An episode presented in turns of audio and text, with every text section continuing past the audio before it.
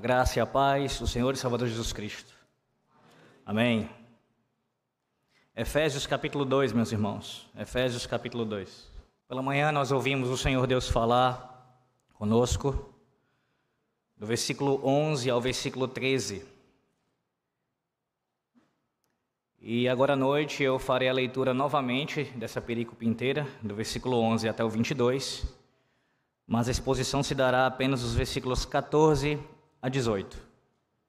Efésios 2, leitura do versículo 11 ao versículo 22, mas a pregação será do versículo 14 ao versículo 18.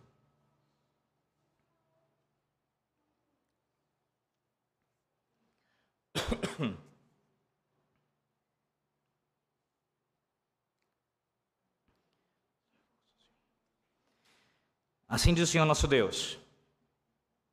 Portanto, lembrai-vos de que outrora vós, gentios na carne, chamados incircuncisão por aqueles que se intitulam circuncisos na carne por mãos humanas, naquele tempo estáveis sem Cristo, separados da comunidade de Israel e estranhos às alianças da promessa, não tendo esperança e sem Deus no mundo.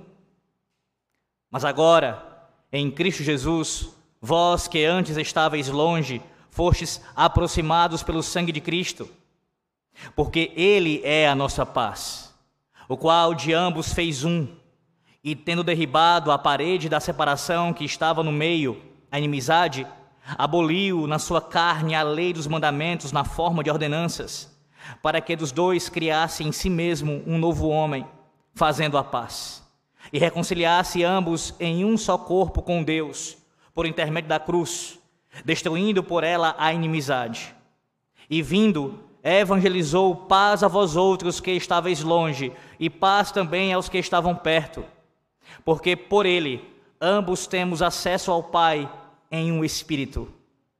Assim, já não sois estrangeiros e peregrinos, mas concidadãos dos santos, e sois da família de Deus edificados sobre o fundamento dos apóstolos e profetas, sendo Ele mesmo, Cristo Jesus, a pedra angular, no qual todo edifício bem ajustado cresce para santuário dedicado ao Senhor, no qual também vós juntamente estáis sendo edificados para a habitação de Deus no Espírito.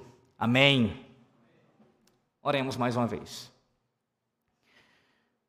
Ó Deus bendito, nos ajuda nessa noite, Senhor a continuarmos a compreender esse texto.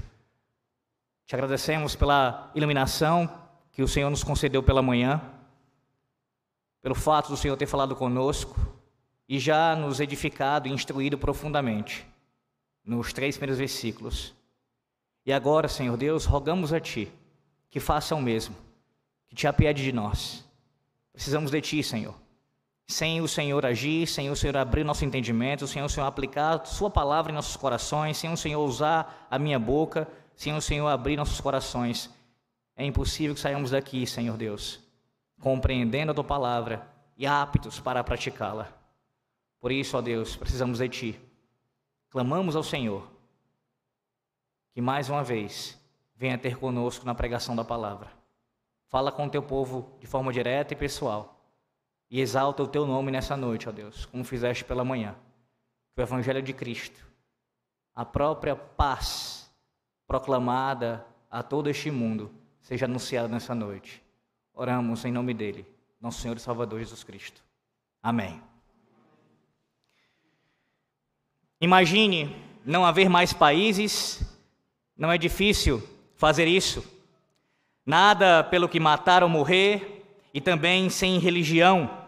Imagine todas as pessoas vivendo a vida em paz.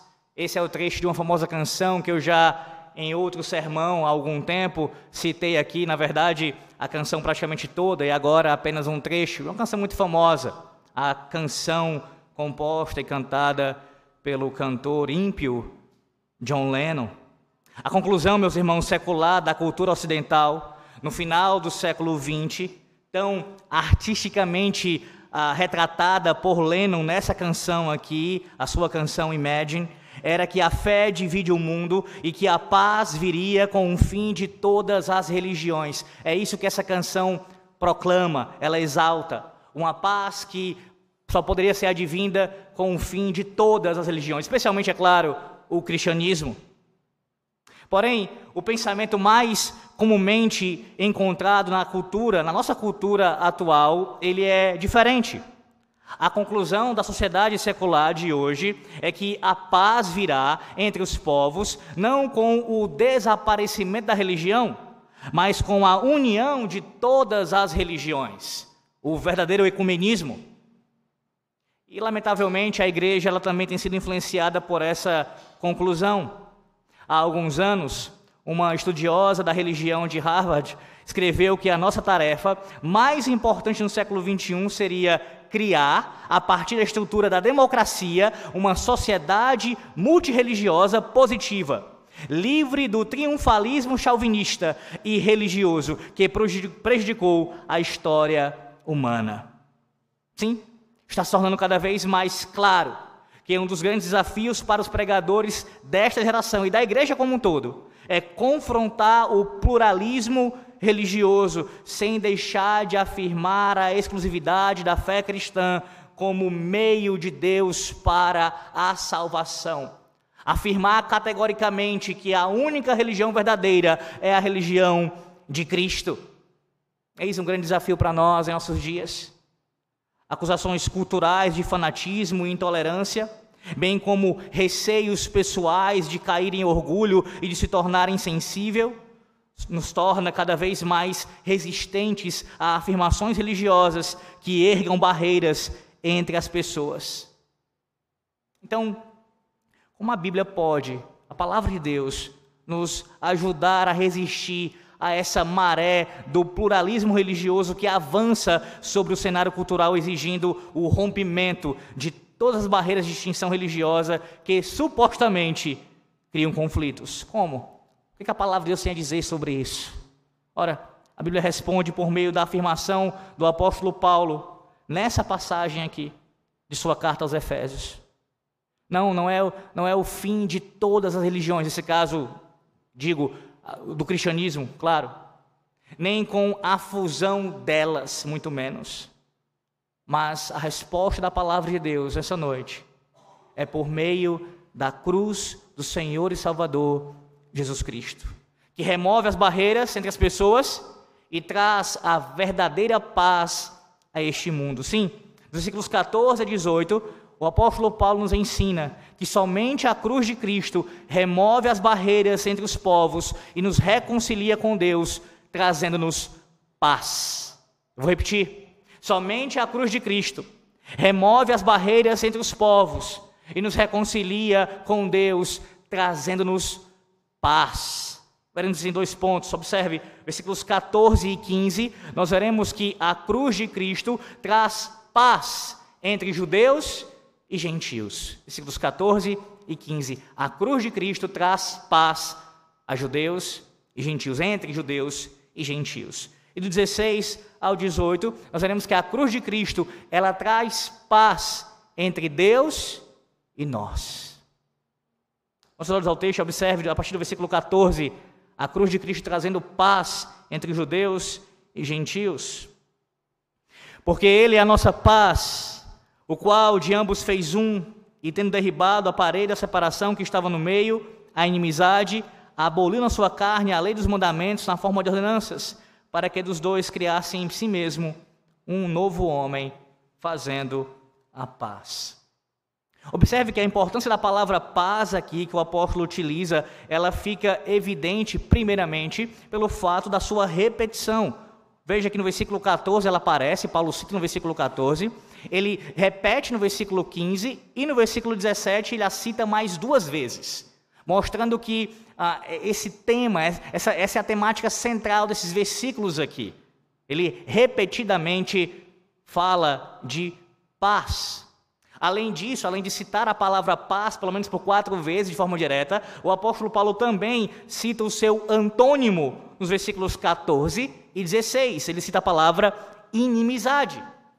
Nos apresentando assim, então, a sua temática central dessa breve aqui, dessa pequena perícope, que é acerca da paz que o Senhor Deus promove entre os povos, judeus e gentios, e entre esses povos com ele mesmo. Numa linguagem notável, o apóstolo Paulo vai além ao dizer que não que, que Cristo não apenas traz paz. Veja o que ele diz no versículo 14, porque ele é a nossa paz. Ele é a nossa paz. O pronome usado por Paulo aqui no original, meus irmãos, ele funciona como com um grau de intensidade. A ideia é que Paulo está sendo enfático. Ele não está apenas dizendo que Cristo é a nossa paz, o que já é, claro, algo muito forte, mas ele está, a tradução poderia ser muito bem assim: Ele mesmo, não outro, somente Ele. Ele próprio é a nossa paz. Ninguém mais. Ele é a nossa paz. O pano de fundo aqui é claro. O apóstolo Paulo certamente tem em mente o que a palavra de Deus diz em Isaías capítulo de número 9, versículo 6. O Senhor é ali descrito como o príncipe da paz. O profeta Miqueias também diz no capítulo 5, versículo 5, que ele é a paz de Israel. O próprio Messias prometido não apenas traria paz, mas ele seria a paz de Deus encarnada e assim apresentada a estes povos. Calvino diz que aqui nós temos um título, um belo título de Cristo. Ele diz: a paz entre Deus e os homens. Cristo, ele é a paz entre Deus e os homens. De forma ah, estrutural, na linguagem do Novo Testamento, Cristo, tanto ele é a paz, como aparece aqui no versículo 14, quanto ele evangeliza a paz, o que veremos mais à frente no versículo 17. Essas são as duas principais cláusulas aqui. Ele é a paz e ele anuncia, ele proclama esta paz. Na sua condição de paz encarnada, Cristo faz de ambos os povos um só, de ambos os grupos um só grupo, um só povo. Ele destrói a barreira que os separam, como diz o versículo 14, parte B, e o versículo 15, parte A, com um propósito duplo de reconciliá-los uns com os outros e cada um deles, judeus e gentios, com o próprio Deus. Versículos 15, parte B, e o versículo de número 16. Assim, o apóstolo diz que a cruz de Cristo tanto destrói a antiga inimizade quanto cria uma nova humanidade. Eu acabei de sintetizar para vocês o que nós veremos agora de forma mais detalhada nos próximos versículos.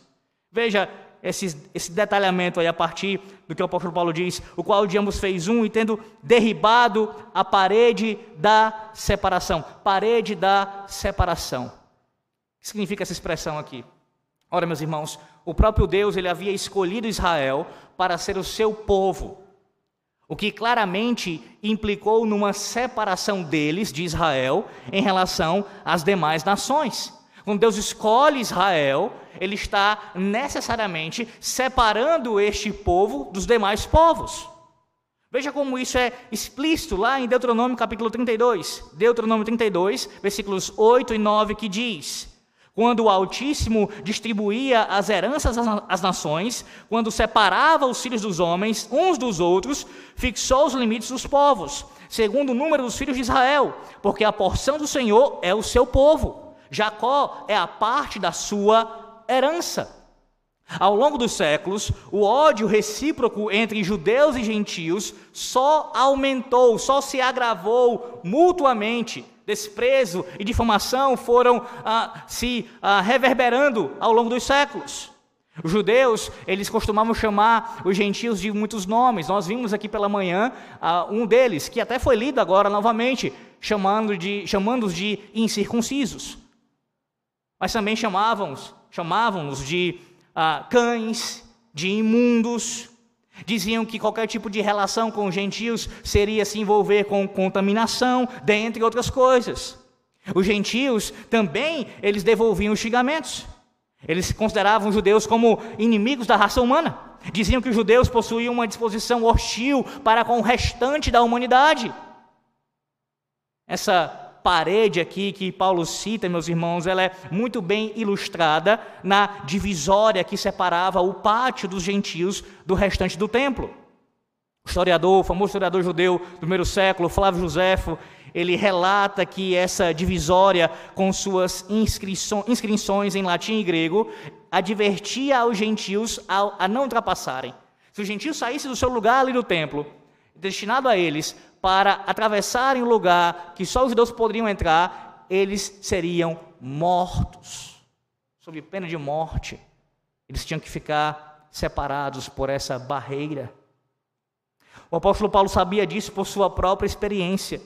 Veja o que diz o, apóstolo, o, que, o que relata Lucas no capítulo 21 de Atos, do versículo 27 ao versículo 31. Atos 21, do 27 ao 31, diz assim: quando já estavam por findar os sete dias, os judeus vindos da Ásia, tendo visto Paulo no templo, alvoroçaram todo o povo e o agarravam, gritando: Israelitas, socorro! Este é o homem que por toda parte ensina todos a serem contra o povo, contra a lei e contra este lugar. Ainda mais introduziu este, gre este grego no templo e profanou este recinto sagrado. Pois antes tinham visto Trófimo, o Efésio, em sua companhia na cidade, julgavam que Paulo o introduziram no templo. Agitou-se toda a cidade, havendo concorrência do povo, e agarrando a Paulo, arrastaram-no para fora do templo. E imediatamente foram fechadas as portas, procurando eles matá-lo. Chegou ao conhecimento do comandante da força que toda a Jerusalém estava amotinada. O próprio apóstolo Paulo, irmãos, ele foi acusado de levar um gentio, nesse caso um efésio, a um lugar dentro do templo que ele não poderia entrar eles queriam fazer com o apóstolo Paulo? Executá-lo. Era essa a inimizade, irmãos. E em vista disso, dessa briga histórica, essa rivalidade histórica entre judeus e gentios, essa inimizade entre eles, como, como pode haver paz? Como é possível que a cruz que é apresentada aqui, ela, ela pode trazer paz. Como isso acontece? Paulo diz: ele aboliu na sua carne a lei dos mandamentos na forma de ordenanças. E aí os adversários da teologia reformada, na verdade, se fazem adversários do próprio Deus quando assim se levantam, eles olham para esse texto e veem aqui uma sanção da própria palavra de Deus para se oporem ao decálogo. Está vendo? A Bíblia está dizendo categoricamente que os mandamentos eles foram abolidos. Não há mais continuidade dos dez mandamentos. Como é que vocês reformados podem abrir a boca e falar tanto de guardar a lei, de zelar pela lei, pelos mandamentos, se aqui claramente esse é só um dos textos bíblicos que vai mostrar no Novo Testamento que a lei ela foi abolida. Ora, mas não é isso que o apóstolo Paulo está dizendo. Os mandamentos a que Paulo aqui se refere não são a lei moral, não são os dez mandamentos. Os dez mandamentos ali registrados em Êxodo capítulo 20, repetidos em Deuteronômio capítulo 5, sumarizados pelo próprio Cristo em Mateus 22, quando ele diz sobre a, amar a Deus sobre todas as coisas e ao próximo como a si mesmo, a, a síntese da, da, da lei do Senhor. Não, eles não são abolidos. Na verdade, eles permanecem como regra a ser obedecida por todos, não só judeus, mas também gentios. Ou então você vai dizer que agora, porque ah, houve essa, esse abolir dos mandamentos, logo os gentios que professam a fé em Cristo, juntamente com os judeus também, eles podem então adulterar, eles podem matar, eles podem então deixar de honrar o seu pai e a sua mãe, eles podem ah, dizer mentiras e assim por diante. Não, ninguém está disposto a chegar até aí, né? Pelo menos alguns não ainda. Que bom que não estão. Normalmente esse abolir os mandamentos é, é seletivo. Normalmente vai dizer é o segundo, é o quarto principalmente. Nunca são os mandamentos que seriam mais complicados de você revisar ou até mesmo ah, colocar para fora. Jogar fora. O que mostra uma inconsistência. Uma clara inconsistência em fazer isso. Todo o decálogo, ele é a expressão do próprio caráter santo de Deus. Ele é perene, meus irmãos. Ele permanece para sempre. Ele é a lei do Senhor nosso Deus. Não, o apóstolo Paulo não está falando isso daqui. Ele não está dizendo que a lei do Senhor, a lei moral, foi abolida. De forma alguma. Então, a que se refere? Ora, Paulo se refere aos ritos cerimoniais e os sacrifícios que separavam judeus e gentios. O texto correferente a este, lá em Colossenses capítulo 2, versículo 16, lembre-se que Colossenses é assim chamada uma carta espelho aqui de, de Efésios. Lá em Colossenses 2, versículo 16, Paulo vai ser específico acerca dos mandamentos que ele está se referindo. E estes mandamentos, meus irmãos, em síntese, se referem tanto às leis dietéticas, bem como também ao calendário litúrgico do povo da antiga aliança. Ambos, todo essa, resumidamente, a lei cerimonial, ela é cumprida em Cristo. Ela é cravada na cruz e, e uma vez que Cristo a cumpriu de forma perfeita, de maneira final, ela já não tem mais continuidade. Então, essa é a lei que é abolida, meus irmãos, nesse sentido. E esse é exatamente o entendimento da nossa confissão de fé. A confissão de fé de Westminster que diz, no capítulo 19, da lei de Deus, no parágrafo 3. Além dessa lei, geralmente chamada lei moral, agradou-se Deus de conceder ao povo de Israel, considerando, considerado uma igreja sob tutela, leis cerimoniais que contêm diversas ordenanças típicas, essas leis, que em parte se referem ao culto, prefiguram Cristo, suas graças, os seus atos, os seus sofrimentos e os seus benefícios, e em parte representam várias instruções de deveres morais. Todas as leis que são consideradas cerimoniais estão abirrogadas sob o Novo Testamento. E um dos fundamentos exegéticos para esta proposição é exatamente Efésios capítulo 2, versículos 15 e 16. Seus pais estão dizendo, afirmando categoricamente, que essas leis aqui, descritas pelo apóstolo Paulo, eles interpretam, são as leis cerimoniais.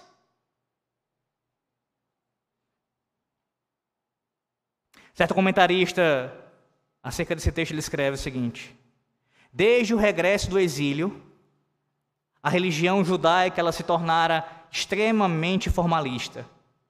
A ênfase recaía sobre a obediência às ordenanças tradicionais. Ora, foi essa mesma ênfase sobre estipulações cerimoniais, acrescidas ainda daquelas estipulações contidas na lei mosaica, o que formou o muro divisório. Isso separava judeus e gentios também. As leis cerimoniais. Se você é um leitor atento do Novo Testamento, você deve se lembrar que esse foi um dos debates que aconteceu por muitas vezes e emblematicamente lá em Atos capítulo 15, quando por ocasião do Supremo Concílio, a grande assembleia que ocorreu ali em Atos capítulo 15, tratando essas questões que dividiam judeus e gentios, envolvendo aqui essa questão também da lei cerimonial. Essa, meus irmãos, era a situação dos judeus e dos gentios, a relação entre eles. E o que aconteceu? Paulo diz: a barreira da lei cerimonial que separava esses dois povos foi demolida pelo sacrifício que Cristo executou na cruz do Calvário. Em seguida, ele afirma, com o um propósito, veja, para que dos dois criasse em si mesmo um novo homem, fazendo a paz. Sim, além de destruir essa antiga inimizade, a cruz de Cristo também traz para traz paz ao criar uma nova humanidade. Por meio do derramamento do seu sangue, o Senhor Jesus Cristo apagou as características que distinguiam os dois povos. Ele eliminou as características daqueles que eram distinguidos pela sua participação nas cerimônias do templo e eliminou as distinções daqueles que eram desprezados por serem excluídos dessas cerimônias do templo. Sem a validade contínua dos rituais do templo, as cerimônias não podem mais criar separação entre judeus e gentios. Entretanto, o resultado da obra de Cristo é mais que essa homogeneização, ou seja, tornar os dois povos num só. Ela não apenas torna os dois povos num só, ela também é uma renovação, ou seja, ela torna ambos novos e melhores. Crisóstomo, o grande pregador da igreja primitiva, diz que é como se alguém tomasse uma estátua de prata e uma estátua de chumbo, colocasse-as numa, numa, num forno e elas fossem transformadas numa única estátua de ouro. A de prata e a de chumbo. Uma estátua de ouro. Ou seja, elas não apenas teriam se tornado uma, uma única estátua, mas uma estátua melhor. Essa é a ideia. Deus não apenas juntou esses povos um só, não apenas é um povo só, é um povo melhor. Você percebe a tolice, à luz desse texto aqui, desses versículos 14 e 15, dessa obra de Deus, dessa maravilhosa obra da graça de juntar dois povos inimigos em Cristo, demolir essas barreiras, de fazê-los um povo só, uma nova humanidade, e essa nova humanidade ser superior, ser melhor. Você percebe à luz disso a tolice daqueles que defendem as causas das minorias? Eles acusam as demais pessoas de preconceito, de discriminação, quando na verdade toda essa agenda diabólica é a expressão da própria segregação da humanidade. O maior absurdo ainda é quando existem cristãos se envolvendo nessas disputas, abraçando causas das minorias. Talvez não seja o seu caso essa noite, uma causa tão uh, contrária, tão claramente contrária ao Evangelho como a causa dos homossexuais. Mas talvez você se identifique com alguma outra causa dessas minorias, assim chamadas. E diga que, não, eu estou apenas uh, buscando uma melhoria social para essas pessoas e eu também me identifico de alguma maneira com isso. Eu me lembro de certa feita, ter entrado numa discussão por causa daquele movimento norte-americano, o Black Lives Matter.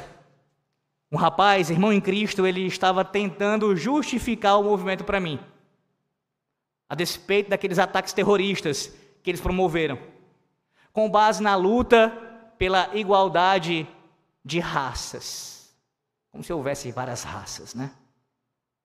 Eu expliquei a ele e aproveito para fazer o mesmo aqui nessa noite aos irmãos.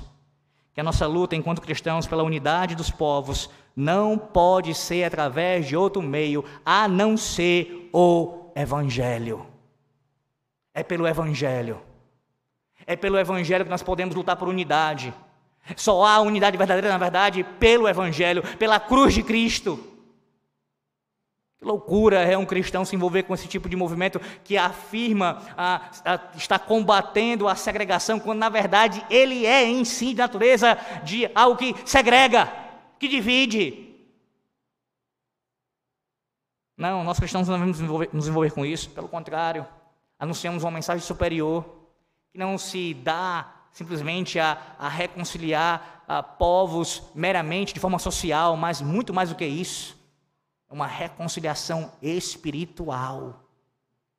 Espiritual, muito mais profunda, com raízes muito mais profundas.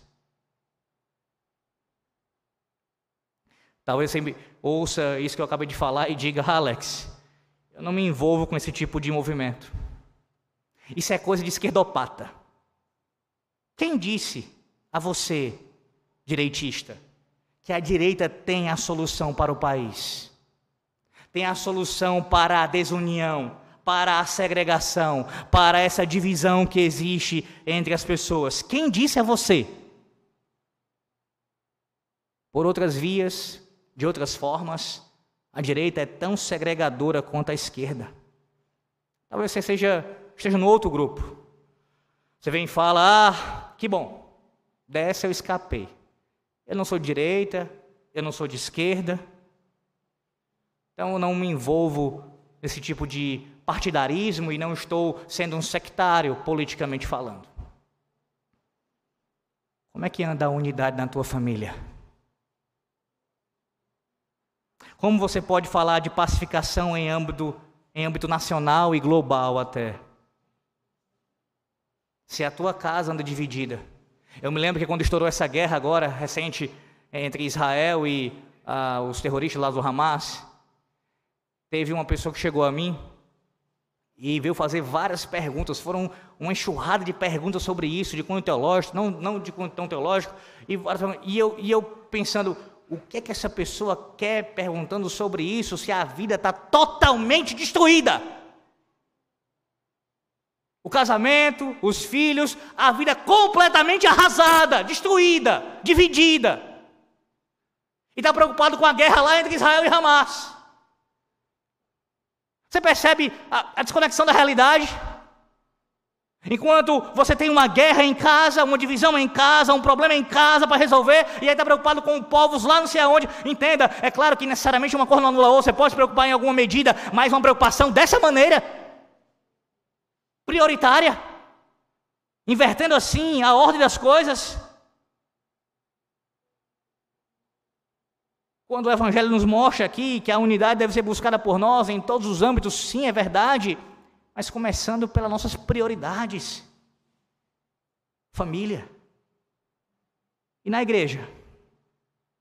Você está entre aqueles que promovem a paz entre os seus irmãos ou está entre aqueles que são chamados de semeadores de contenda? Sim, essa não é uma expressão inventada ah, por um homem qualquer, mas a própria palavra de Deus afirma isso. O texto de Provérbios, capítulo 6, do versículo 16 a 19 diz: Seis coisas o Senhor aborrece, e a sétima sua alma abomina: olhos altivos, língua mentirosa, mãos que derramam sangue inocente, coração que trama projetos iníquos, pés que se apressam a correr para o mal, testemunha falsa que profere mentiras, e o que semeia contenda entre os irmãos. Somos chamados por Deus para sermos pacificadores o que inclui pacificação no meio do seu povo. Não podemos ser fomentadores de brigas, jogar a lenha ainda mais para queimar, mas apagar o incêndio quando ele acontecer.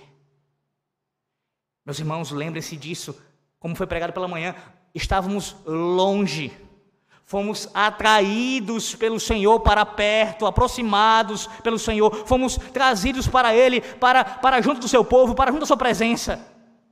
Sim, aproximados do Senhor, aproximados uns dos outros. E aí a sua resposta é, mas, mas é difícil conviver com algumas pessoas. Você quer maior exemplo que o texto dessa noite nos dá? Você quer o maior exemplo do que o texto dessa noite nos dá de convivência difícil, judeus e gentios, inimigos históricos, nenhuma rivalidade pode ser comparada a esta aqui. Você pode pegar qualquer rivalidade futebolística. No Brasil, talvez o Grenal, lá do Rio Grande do Sul.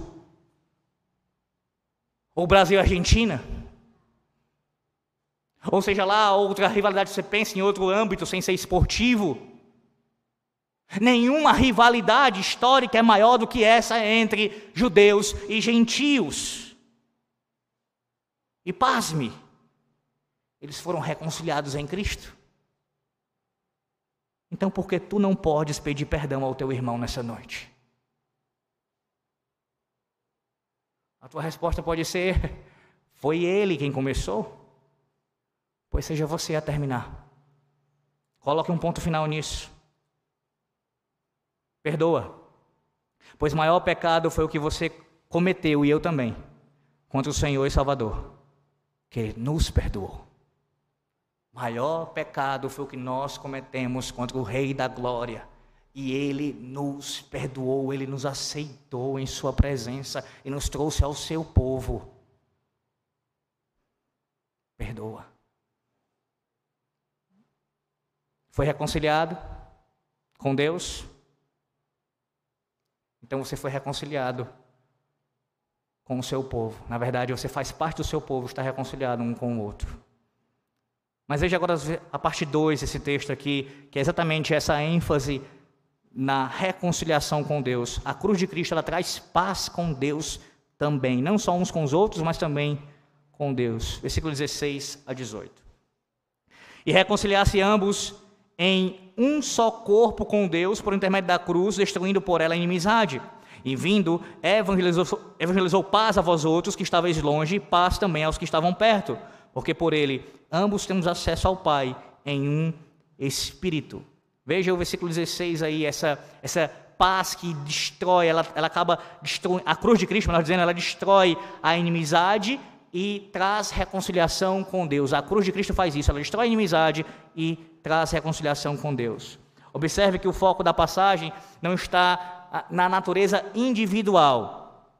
Antes, Paulo está dizendo que o propósito de Deus era criar um novo homem, a partir da união de judeus e gentios. Desse modo, trazendo paz entre eles e também nesse único corpo, reconciliar ambos com Deus por meio da cruz. Portanto, a reconciliação não é apenas entre a pessoa e o seu, e o seu Senhor. A reconciliação ela é de caráter corporativo. Veja uma visão semelhante dessa, dessa questão corporativa lá em Colossenses. Lá Colossenses, capítulo número 1. Colossenses 1.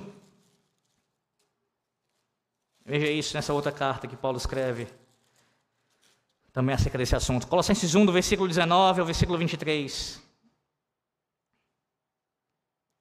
Porque aprove a Deus que nele residisse toda a plenitude e que, havendo feito a paz pelo sangue da sua cruz, por meio dele reconciliasse consigo mesmo todas as coisas, quer sobre a terra, quer nos céus. E a vós outros também, que outrora eres estranhos e inimigos do entendimento, pelas vossas obras malignas, agora, porém, vos reconciliou no corpo da sua carne, mediante a sua morte, para apresentar-vos perante ele santos, inculpáveis e irrepreensíveis.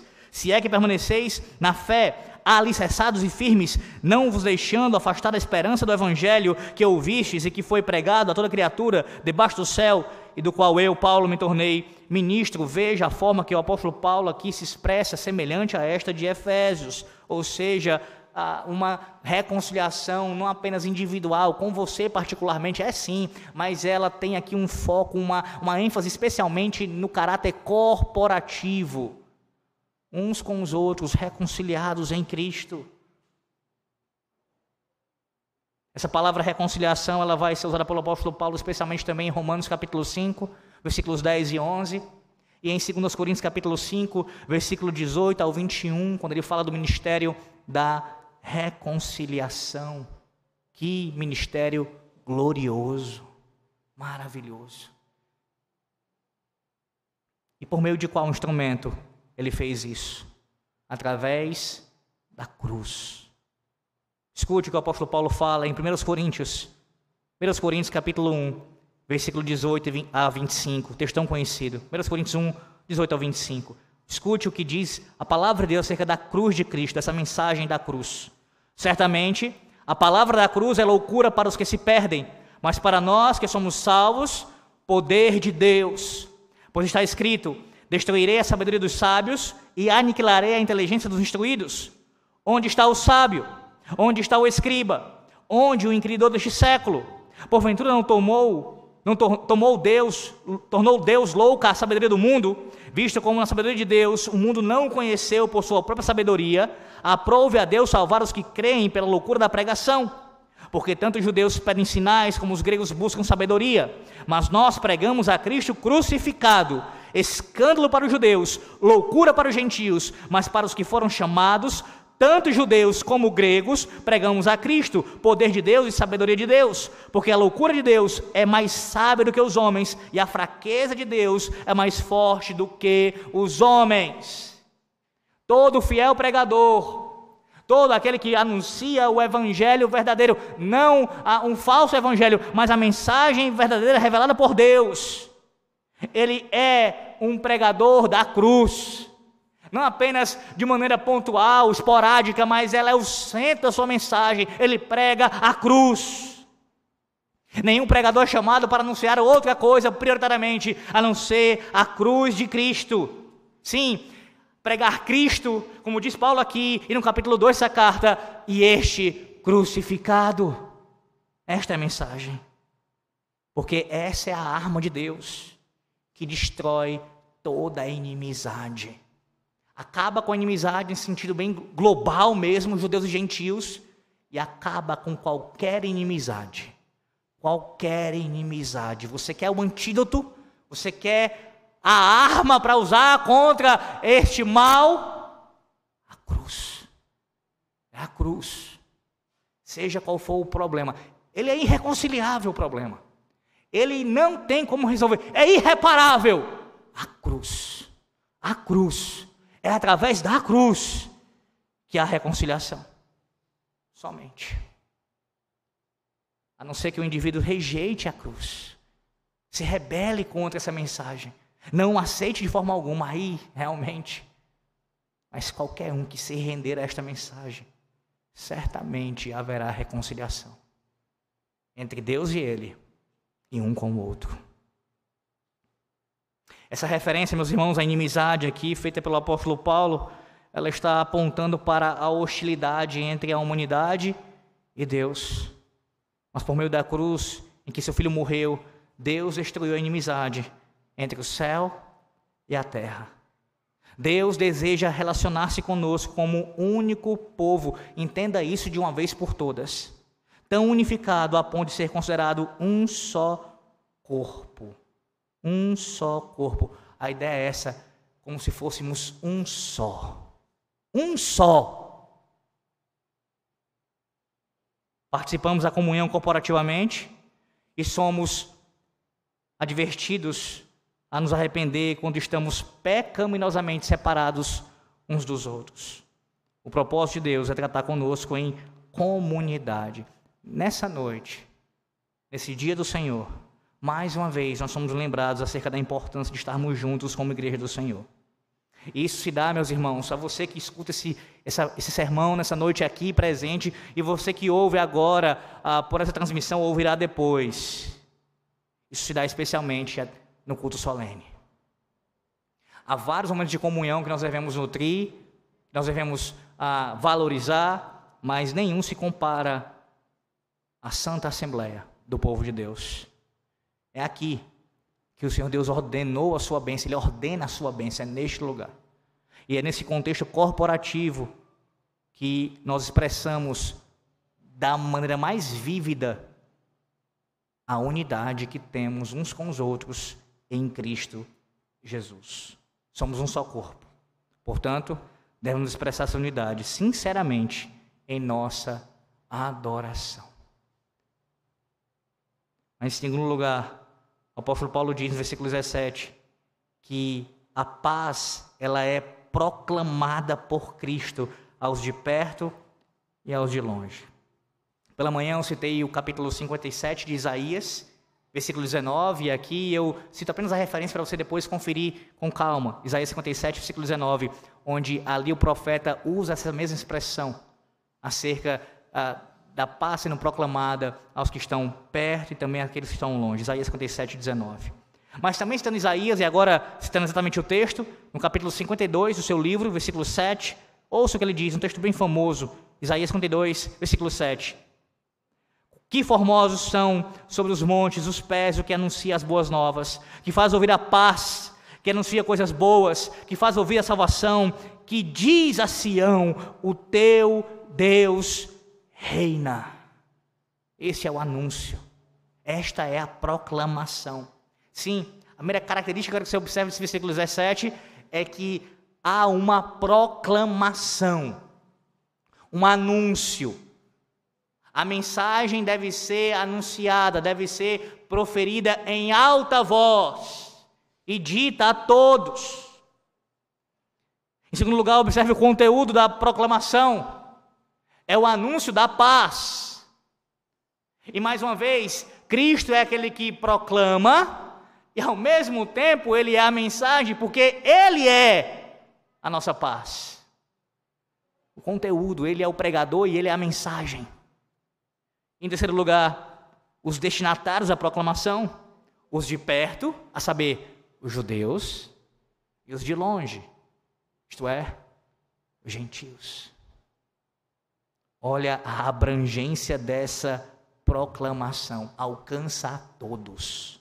Todos. Como é que o Senhor fez isso? Ele anunciou no seu ministério, anunciou com sua obra consumada. Ele mesmo disse que quando fosse levantado atrairia todos a si mesmo. Ele ah, continuou proclamando por meio e ainda mais ah, aos gentios através dos seus apóstolos. Você vê isso em Atos, claramente. E o Senhor Jesus Cristo continua proclamando a paz.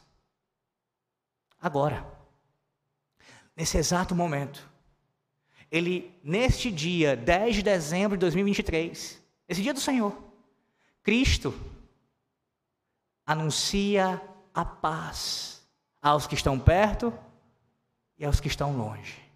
E como é que ele faz isso?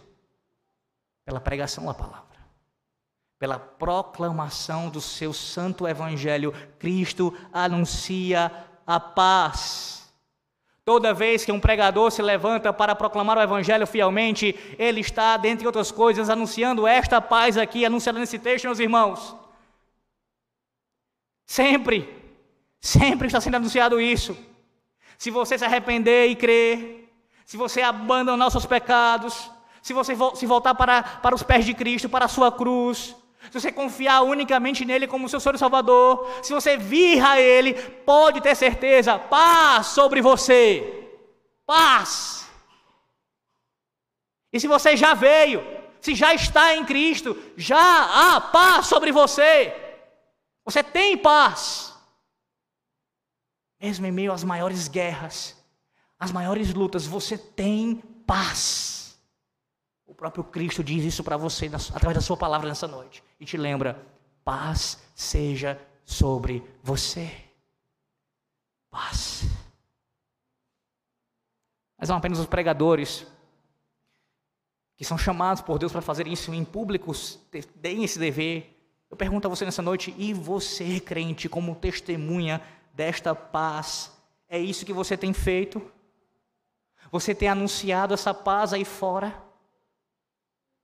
Combatendo os falsos ensinos do mundo, lutando contra a falsa paz pregada pelo mundo.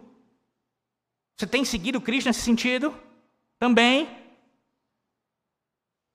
Mas não adianta você dizer que responder nesse momento dizer assim: "Ah, eu tenho sim falado de paz, eu tenho anunciado paz". Segundo o modelo apostólico. Qual é o modelo apostólico? Como foi que o apóstolo Paulo fez no início do capítulo 2? Do versículo 1 ao 3, ele falou de quê? De coisas boas? De notícias maravilhosas? Não. Do 1 ao 3, o capítulo 2, ele falou da situação da humanidade sem Cristo, mortos.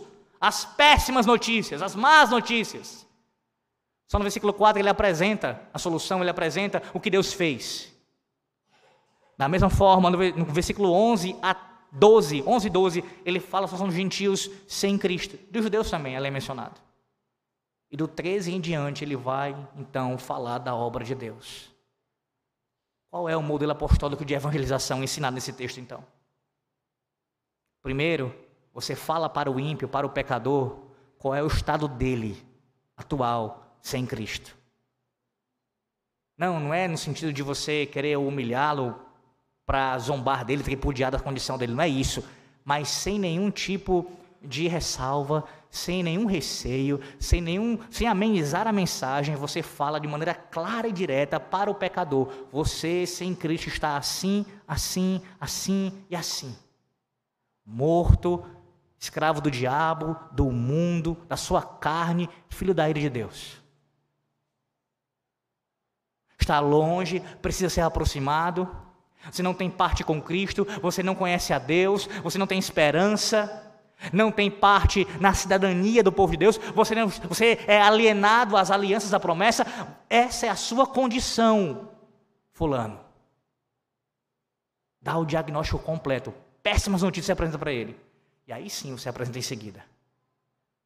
As boas notícias, as boas novas, a saída, Cristo e este crucificado.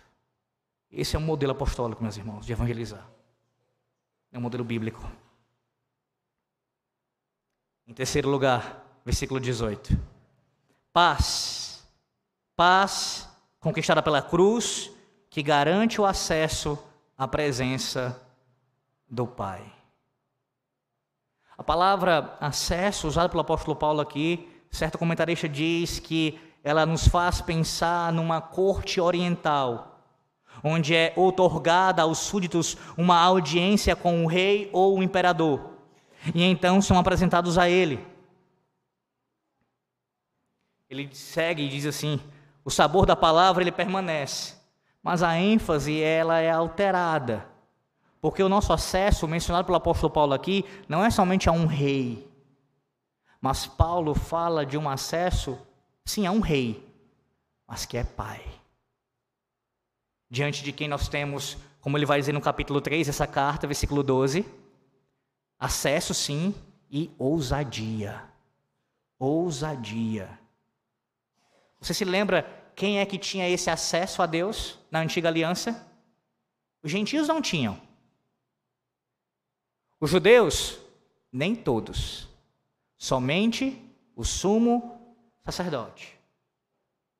Mas agora, olha o que a cruz de Cristo fez por nós, por judeus e gentios.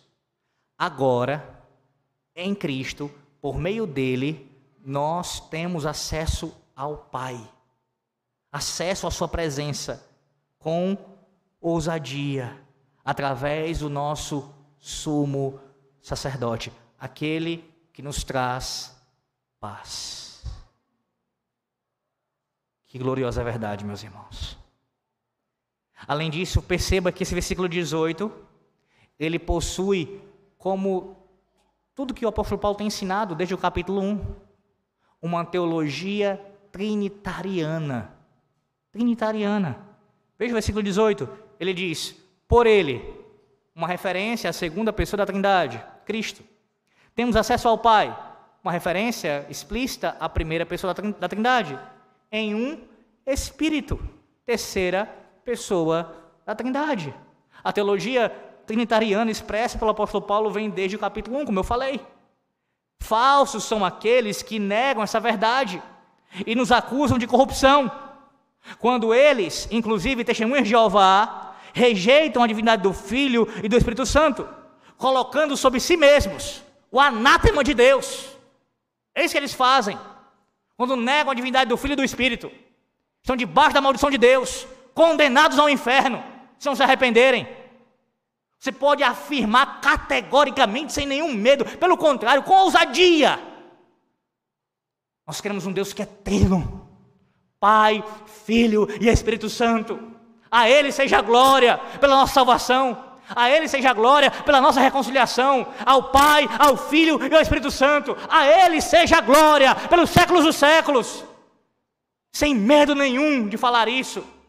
O ensino é muito claro na palavra de Deus. Loucos são aqueles que deturpam e rejeitam esse ensino explícito na palavra do Senhor. Observe como a nossa confissão de fé, ela reverbera essa doutrina. No capítulo 21 do culto e do domingo, ela diz na seção 2: o culto religioso deve ser prestado a Deus, o Pai, ao Filho e ao Espírito Santo, e somente a Ele. Não deve ser prestado nem aos anjos, nem aos santos, nem a qualquer outra criatura e desde a queda não deve ser prestado sem um mediador, nem na mediação de qualquer outro senão Cristo. Mais uma vez, eles usaram como texto aqui de referência também Efésios 2, versículo de número 18. Cristo é o único mediador. O que se contrapõe também à posição da falsa igreja de Roma, que possui inúmeros mediadores, negando assim a exclusividade de Cristo. É por meio de Cristo e somente de Cristo que você tem acesso ao Pai em um Espírito. Percebe que a relação da Santíssima Trindade na salvação não é apenas o ato, que já é grandioso, de nos salvar, de o Pai ter ele, é, elegido e predestinado, o Filho executar a obra e o Espírito aplicar, o que já é o grandioso, repito, mas ele não, não só faz isso, mas ele também se relaciona conosco. Cada uma das três pessoas da Trindade se relaciona conosco, com o seu povo. Portanto, John Owen ele fala sobre a importância de nós cultivarmos a, a, o relacionamento, a comunhão com cada pessoa da Santíssima Trindade. Você tem feito isso, crente? cultivado a sua comunhão com cada pessoa da Santíssima Trindade, pode ter certeza que se você fizer isso, pela graça de Deus, a sua piedade só tende a aumentar para a glória de Deus. Então, onde encontrar paz? É no fim de todas as religiões, inclusive o cristianismo? É na unificação das religiões? Claro que não, irmãos. Claro que não o mundo hipocritamente fala de uma busca por paz, e isso é visto de várias formas. Em eventos esportivos, os Jogos Olímpicos, as nações estão unidas, estão agora buscando um só propósito e vão viver juntas. Malela. Shows de artistas famosos que fazem discursos vazios, promovendo supostamente a paz entre os povos. Campanhas políticas que falam, dentre outras promessas vazias também, dizem que vão acabar com as guerras e com as problemáticas sociais entre as pessoas. Hipocrisia. Hipocrisia. Paz só pode ser encontrada à luz desse texto aqui, naquele que é a própria paz encarnada.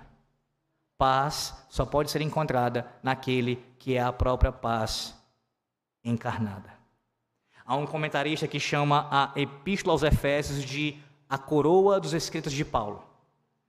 E esta parte do capítulo 2 aqui, que acabei de expor, ele diz que ela é a principal joia dessa coroa. Por quê? Porque aqui, meus irmãos, aqui nós temos o evangelho sendo explicitado diante de nossos olhos. O cumprimento da profecia lá de Gênesis 9, 27. Engrandeça Deus a Jafé e habite ele nas tendas de Sem. Gentios e judeus, reconciliados por Deus através da cruz de Cristo, uns com os outros e com o próprio Deus. Sim, somente a cruz de Cristo remove as barreiras entre os povos e nos reconcilia com Deus, trazendo-nos paz.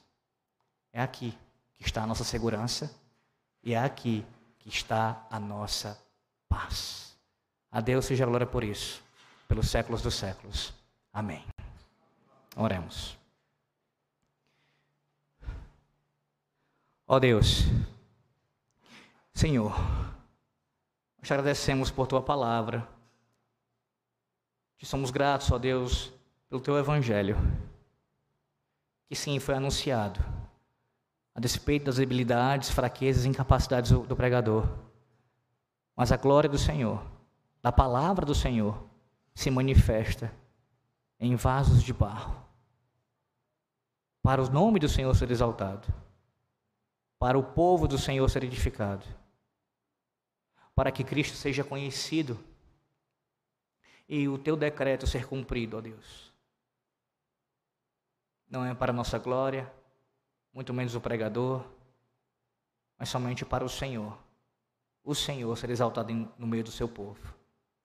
Especialmente hoje nós ouvimos, ó Deus, ouvimos o quão precioso, ou quão preciosa é a mensagem da reconciliação, da paz que vem, que advinda dessa reconciliação entre nós com o Senhor e também uns com os outros. Senhor, tem misericórdia do teu povo, que por sermos ainda pecadores, incorremos em divisões, em sectarismos, em falas segregatórias, em pensamentos que são divisionistas, seja no contexto familiar, eclesiástico ou até em outro lugar, Senhor Deus. Perdão por agirmos assim. Perdão, Senhor Deus, porque todos nós ainda temos essas inclinações. E te pedimos, Senhor Deus, a tua graça, o teu poder, para que venha, além de nos perdoar, nos conduzir em santificação, para de forma sincera buscarmos a unidade. Reconhecendo sim que ainda temos diferenças.